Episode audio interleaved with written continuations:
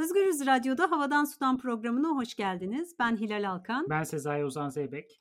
Bugün bir konuğumuz var. Amine Seyhun Alkan bizimle. Merhaba. Nasılsınız? Sağ ol, hoş geldin, iyi ki geldin. Ee, bugün İznik'le ilgili konuşacağız. Fakat önce Amine'yi bir tanıt istersen Hilal. Amine mimar, restoratör mimar. Uzun yıllar Türkiye'nin her tarafında büyük restorasyon işleri yaptı. Ancak e, daha sonra akademiye geri döndü. Şu anda Kadir Has Üniversitesi'nde kültür varlıklarını koruma doktora programında. TÜBİTAK tarafından desteklenen çok da büyük bir proje yapıyorlar bölümde. Yonca Köse Bayarkan'ın idaresinde yapılıyor bu proje. İznik'le ilgili bir araştırma bu. İznik'te geçtiğimiz yüzyıl içerisinde kent ve kır ilişkisinin nasıl dönüştüğünü tarihsel bir perspektifle hem mimari olarak bakıyorlar hem de böyle oradaki sosyal dokudaki ve tarımsal üretimdeki dönüşüme bakıyorlar. Bugün de biz bu projeyle ilgili konuşacağız Amine ile. Amine kısaca şu projeyi bir anlatır mısın dinleyicilerimize? Ya İznik tarih öncesinden bugüne hep hayat bulmuş, hayat sürülmüş bir bölge. Dolayısıyla o günden bugüne farklı şekillerde, farklı yoğunluklarda İznik Gölü'nün çevresi yaşama şahitlik etmiş. Şu an biz hem kent hem kır arasındaki ilişkiyi inceliyoruz ve kırsal mirasın korunması ile ilgili daha yoğun bir çalışma yapıyoruz. Bunun tabii sağlanabilmesinin yolu da yani korumayı sağlayabilmemizin yolu da oradaki hayatın kırsal koşullarda devam etmesini sağlayabilecek öneriler geliştirebilmek. Dolayısıyla oranın koşulları ne, nasıl bir üretim yapılıyor, bu üretim mimariye nasıl yansıyor, şu an kırsalda hayat nasılı incelemek ve gözlemlemek durumundayız ve yaklaşık bir senedir hem alanla ilgili yani alan çalışmaları yürütüyoruz hem de bir e, literatür üzerinden akademik çalışma yürütüyoruz. Peki Amine, bölgede tarımla ilgili sana en çarpıcı gelen husus ne oldu şu ana kadarki araştırmanda? Hayat koşulları gerçekten yani yaşaması gerçekten çok zor ve biz orada çalışırken bayağı etkilendik. Çünkü zeytinle geçinen bir bölge yani en çok ürettikleri şey zeytin ama ikram edecek zeytinleri bile olmayan evler vardı. Dolayısıyla sarsıcıydı da bir yandan bizim için ne yazık ki ekonomik olarak fakirleşme var tabii bölgede. Biraz bahsettin ama üretim anlamında nasıl bir bölge orası? Tarımsal üretimin hala yoğun olarak halkın ekonomik kalkınmasını sağladığı bir bölge İznik. Ee, sanayileşme girmemiş İznik'e. O bağlamda İznik korunmuş. İznik ilçesinin tam karşısında Orhan Gazi var. İznik Gölü'nün iki tarafı birbirinden o bağlamda ayrılıyor. O tarafta sanayi gelişmiş. Aslında bu taraftaki tarımsal üretime yani İznik ilçesi ve kırsalındaki tarımsal üretime ciddi bir negatif etkisi var. Orhan Gazi tarafındaki sanayinin gelişiminin. Ama direkt tarımsal üretim ve hayat bağlamında baktığımda hem suyla ilgili yaşanan kıtlık diyebilirim hem de üretimdeki ürünün değişmesi, çeşitliliğin azalması belki bir bağlamda kırsal hayat içerisinde yaşayanların köy halkının kendi ürettiğini değil şehirden gelen ürünleri tükettiğini görmüş olmak aslında. İşte seyyar satıcıların, arabaların gelerek haftada bir, haftada iki kere e, burada ürün satıyor olması ve köylünün bu şekilde besleniyor olması açıkçası bana çok enteresan da değil de üzücü geldi açıkçası. Yani kendi yiyeceğini bile üretemiyorlar şu anda. Bu gerçekten bence çarpıcı bir şey. Kırsal bir bölgeden bahsediyoruz. Kırsal bir bölgeden bahsediyoruz. Evet. Yani yaklaşık 39 tane köy var burada. Bu gerçekten çok üzücü bir şey. Yani bu birkaç program önce muhtaç belgeseliyle ilgili konuşurken de orada da hani bu çok çarpıcı bir şeydi. Orada da işte köylere araba geliyor oradan yiyeceklerini alıyorlar. Çünkü kendileri bahçelerinde artık insanlar sebze bile yetiştiremiyorlar. O kadar bile su yok diyerek orada da vurgulanıyordu. Ve İznik'te de hem de hemen gölün kıyısında bunun yaşanıyor olduğunu duymak gerçekten çok üzüntü verici. Ama yine de tarıma dayalı ekonomisi dedin. Dolayısıyla bir tarımsal üretim sürüyor. Ne üretiyorlar? Evet ekonomisi tarıma dayalı. Hatta yani yarısından fazlasının ekonomisi sadece tarıma dayalı. Zeytinden diyelim bir gelir geliyorsa yaşıyorlar, gelmiyorsa yaşayamıyorlar. Yani özellikle güney kıyıdaki sındaki köyler. Çünkü orası yamaç yani bir ova yok. e, sadece zeytinlikler var ve zeytinlik dışında e, hayvancılığın da yapılabileceği başka bir alan da yok. Dolayısıyla zeytinden bir gelir elde edebiliyorlarsa yaşıyorlar yoksa yaşayamıyorlar. Şu an neredeyse yaşayamıyor. Sınırındalar yani. Çünkü zeytin üretimi özellikle DDT'nin girmesiyle aslında şey negatife doğru gitmeye başlamış ama işte bu ilaçlamanın artması, Orhan Gazi bölgesindeki sanayileşmenin artması, hem hava kirliliği hem de suyun kirlenmesiyle birlikte zeytin üretiminde halk sıkıntı yaşamaya başlamış ve çeşitli hastalıklar oluşmaya başlamış zeytin ağaçlarında. E, bunun içinde ciddi bir tarımsal ilaç sektörü tabii devreye girmiş ve şu an 7 kere hasattan önceki süreç içerisinde 7 kere ilaçlama yapıyorlar ve bu tabii ekonomik olarak çok büyük bir yük. Dolayısıyla zaten neredeyse işte masrafı gelirinden ile baş başa yani bir de toplatmak için de birilerine ihtiyaçları var filan. Dolayısıyla böyle bir yaşamı sürdüremeyecekleri bir hale gelmiş durumda. Ama tabii bütün köyler için aynı şey geçerli değil. Ee, özellikle kuzey bölgede üretim çok daha canlı. İlaçlamadan bahsettin. Peki bunun böyle görünür sonuçları oluyor mu bölgede? İznik'le ilgili benim için en çarpıcı şey zeytin ağaçlarının rengiydi açıkçası. Yani biz Balıkesir, e, Ayvalık tarafında her sene bir deneyim yaşıyoruz ve benim için hani zeytin, zeytin ağacı zaten böyle duygusal olarak farklı bir bağ kurduğum bir ağaç. Buradaki ağaçların rengi bambaşka. Ne renkler? Dumanlı yeşil değil, petrol mavisi. Mavi. Petrol mavimsi bir yeşil. Evet çünkü yapılan ilaç masmavi bir ilaç ve bütün zeytinliklerin rengi değişmiş. Hani zeytin dışında diğer tarımsal üretim alanlarında daha az ilaçlama yapılıyormuş. Çünkü zeytine verdiği zararı vermiyor e, ortam koşulları.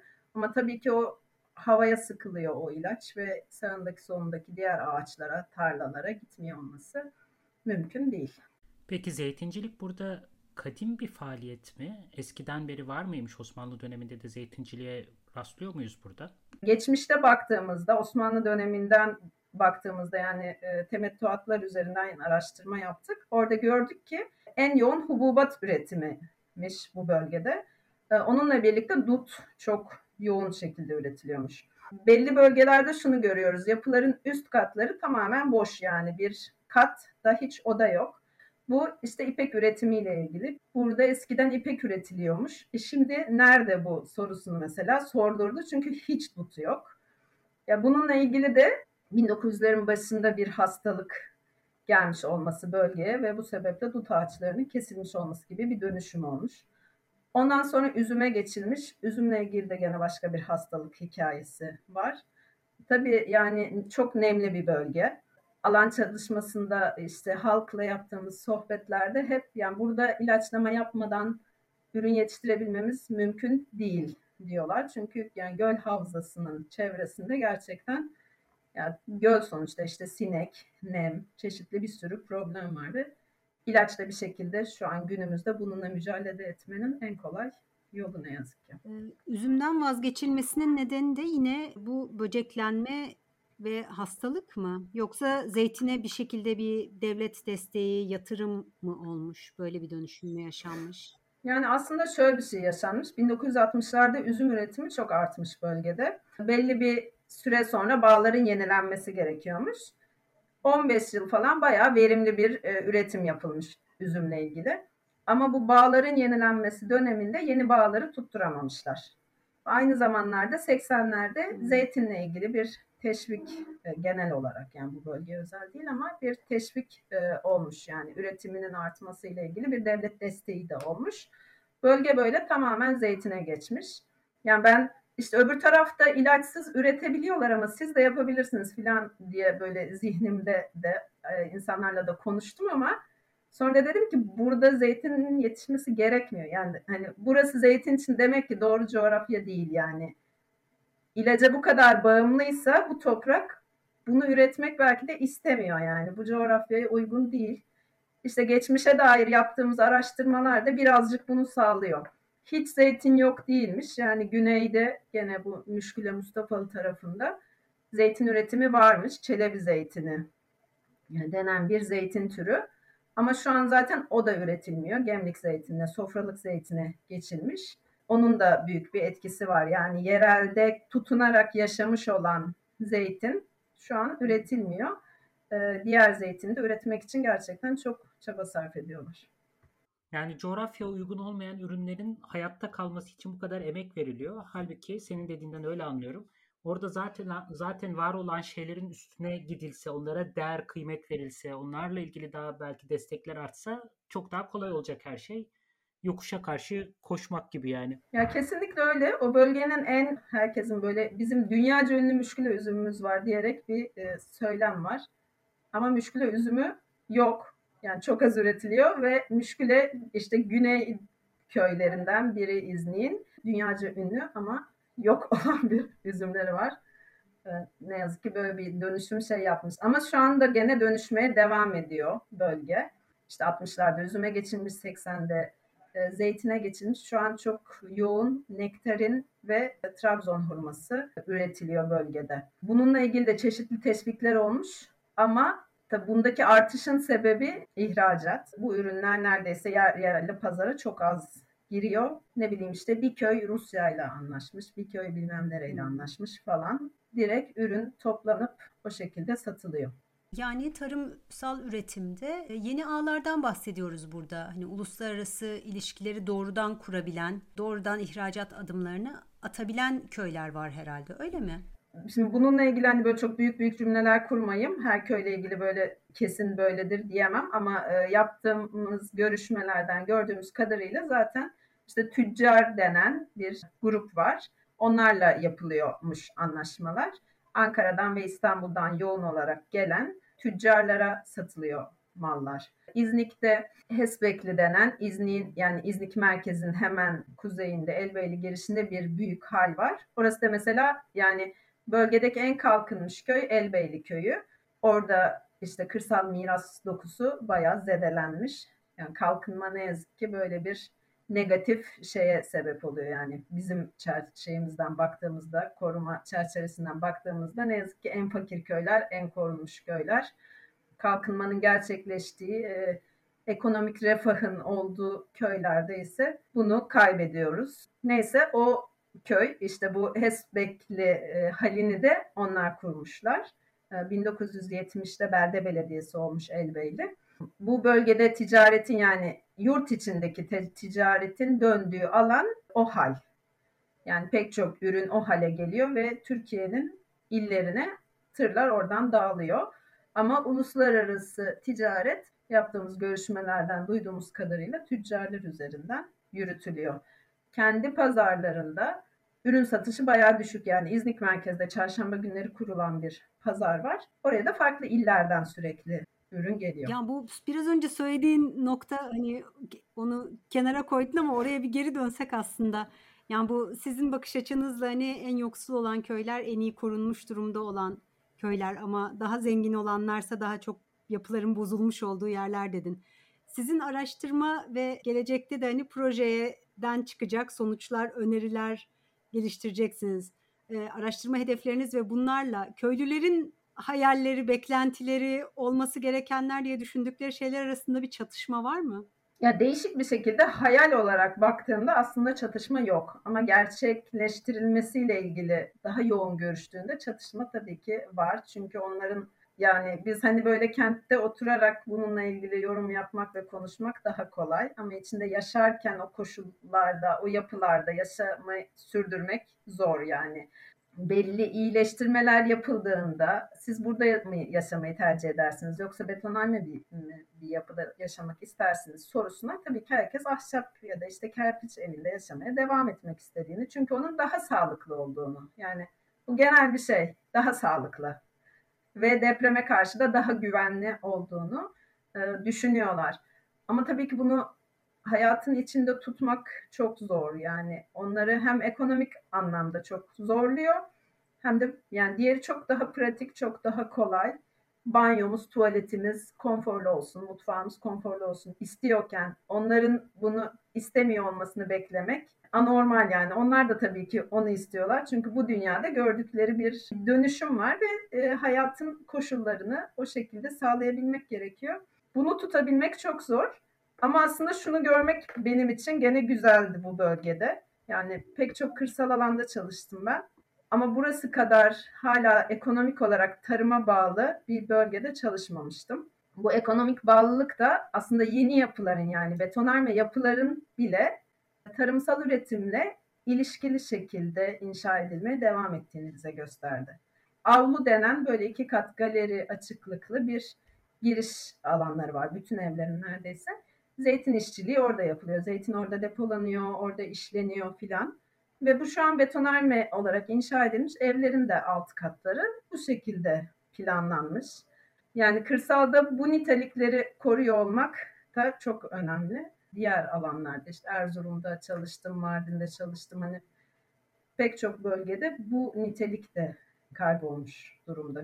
Aynı bu araştırmayı yaparken bir yandan hem evlere bakıyorsunuz hem tarihine bakıyorsunuz hikayenin. Peki demografisi nasıl değişmiş mekanın? Bizim daha önce gittiğimiz ya da konuştuğumuz insanlarda hep köylerde genç nüfusun duramadığını, durmak istemediğini e, dinlemiştik. Senin gözlemlerin nasıl? Yani köylerde genç nüfusun azaldığı tabii ki kesin yani. yani bu bir gerçek ama bence hala ümit var yani bu, bu köylerde hani hayatın çünkü devam edebilmesi için genç neslin orada var olabilmesi gerekiyor. Yani genç nesil gidip yaşlılar kaldığında yaşlılar bir süre sonra kalamıyor ve e, köyler harap oluyor. Ama bence İznik köylerinde hala genç nüfus var ve bir şekilde o üretimi öğreniyor. Büyüklere sorduğumuzda tabii ki onlar şeyler yani gidiyorlar kimse burada yok filan şikayetçiler ama görüşme yapabildiğimiz pek çok genç de oldu. Dolayısıyla ben bu bölgeye çok böyle ümitsiz bakmıyorum. Ama eğitimle ilgili işte verileri araştırdığımızda tabii ki taşımalı eğitim çok artmış. Bu da tabii ki genç nüfusun çocuğun azaldığını bize sayısal olarak da söylüyor. Yani hani böyle bir yandan hani pozitif çocukları görüyorsun ama o kadar da belki de köyü yaşatacak kadar çok çocuk aslında yok bölgede. Tabii geri dönüşler burada da başlamış işte emeklilerin geri döndüğü bir kısım köy var. Oralarda mesela restorasyon çalışmaları da bir şekilde daha çok.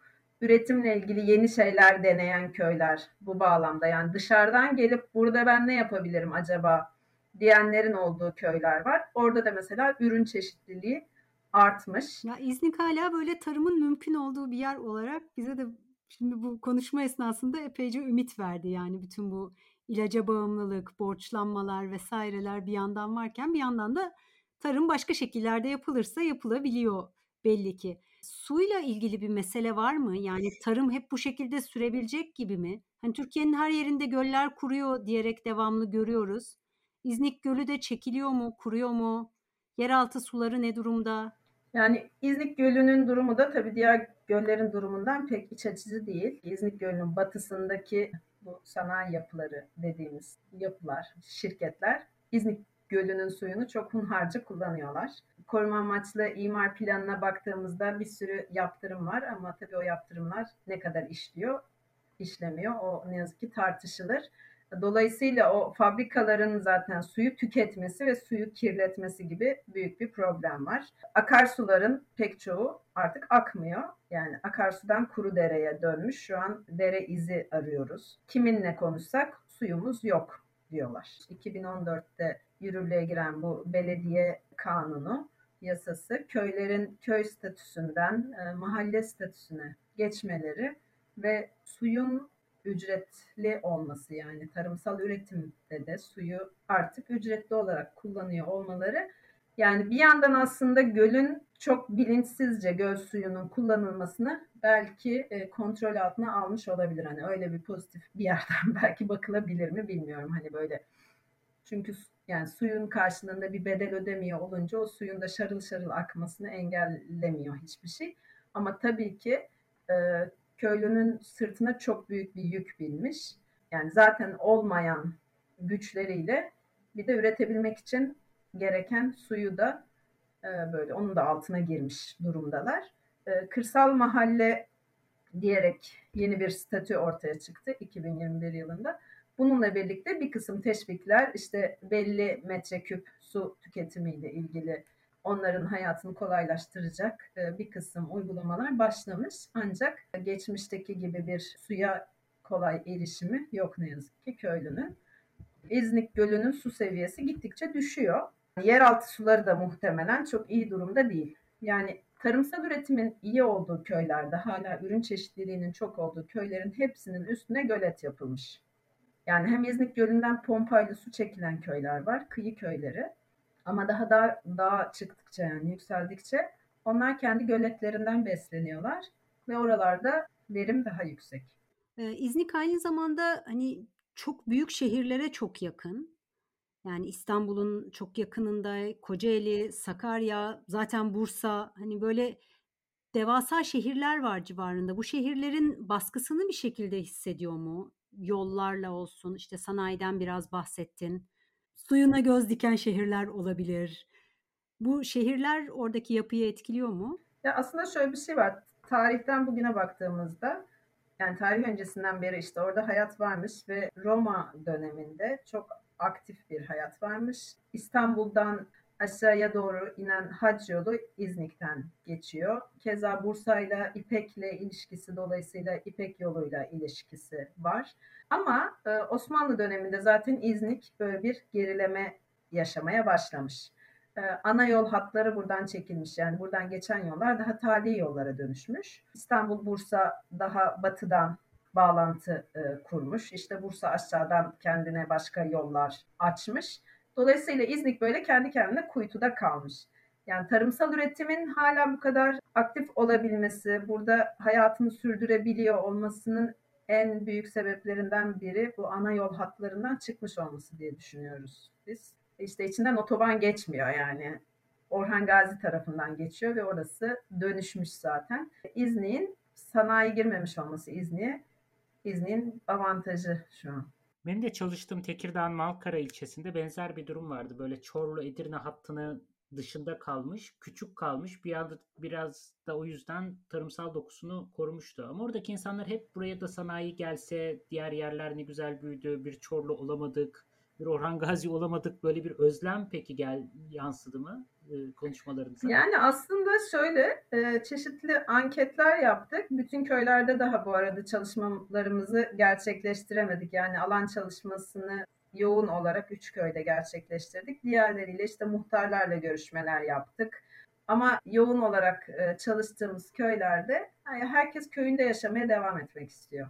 Sadece yaşadıkları koşulların daha iyi olması, daha rahat üretebiliyor olmak istekleri. Bu da çok güzel ve hani üzerine gidilebilecek bir şey. Çünkü orada yaşamak istemeyen insanı orada zorla tutamazsın. Korumayla ilgili de yaşamak isteyen birileri yoksa bir şeyi zaten koruyabilmek mümkün değil. Yani ne yazık ki evlere üzerinde baktığımızda yani içinden insan çıktıktan sonra 10 yıl bile değil gerçekten. Hani böyle sağlıklı şekilde ömürlerini sürdürebilmeleri. Dolayısıyla yaşam varsa koruma var. Bu bölgede o bağlamda bize ümit veriyor. Ama bir yandan da yoksulluktan bahsettin. Orhan Gazi'nin de bir çekim merkezi olduğunu anlattın. O anlamda seçim sadece kırda kalmak, şehirde kalmak değil, kırda kalırken de herhalde Orhan Gazi ile bir takım bağlantıları olsa gerek diye düşünüyorum. İş gücü anlamında, çalışma anlamında giden gelenler olduğunu tahmin ediyorum. Yanlış mı? Şöyle yani Tabii ki ekonomik olarak sadece tarımdan geçimini sağlamak ve yaşayabilmek mümkün değil demin de konuştuğumuz gibi. Dolayısıyla çevredeki kent merkezleri bu bağlamda bir yaşamsal kapı açmış. Hem e, Orhan Gazi bölgesindeki fabrikalara çalışmak için giden pek çok insan var yani köyde yaşıyor. Fabrika arabalarıyla genelde fabrikaların servisleri e, oluyormuş. Oradan vardiyalı olarak e, gidip geliyorlar. Yani köyde yaşamaya devam edip kentle böyle bir bağlantı, ekonomik bağlantı, bağ kurmuş durumdalar. Dolayısıyla hani onların köyde yaşamlarını sürdürmeye devam edip etmeyecekleri de böyle kritik bir noktada duruyor yani. Hani hayatlarını öbür tarafta sürdürebilecek olduklarını fark ettiklerinde giderler mi yoksa burada kalarak bu hayatı devam ederler mi? Da bizim için bir soru. Gölün kuzeyindeki köylerden değil de e, güneyinde zeytinden başka bir şey yetiştiremeyen hatta artık zeytin de pek yetiştiremeyen köylerden bahsediyoruz hep değil mi? Evet. Zaten fabrikalara işçi veriyor olmasının sebebi de bu. Çünkü hayatta kalabilmek için başka işler yapabil, yapmaları gerekiyor. E, onu da köyde yapamıyorlar. Yani o köylerde gerçekten ne bileyim domates, salatalık, biber bile e, üretemiyorlar. Yiyebilecekleri hiçbir şey üretemeyip hayvancılığa dair de neredeyse hiçbir şey yok. Yani çok az miktarda keçi vardı. Keçi de çöp bile yiyebilen bir hayvan olduğu için muhtemelen bölgede hala bakılabiliyor. Ee, hani onun bakımı için özel bir çaba sarf etmek gerekmiyor olması. Keçinin var olmasını belki bölgede sağlıyor ama onun dışında mecburen ekonomik olarak e, bölgedeki başka şeylere bağımlı hale gelmişler.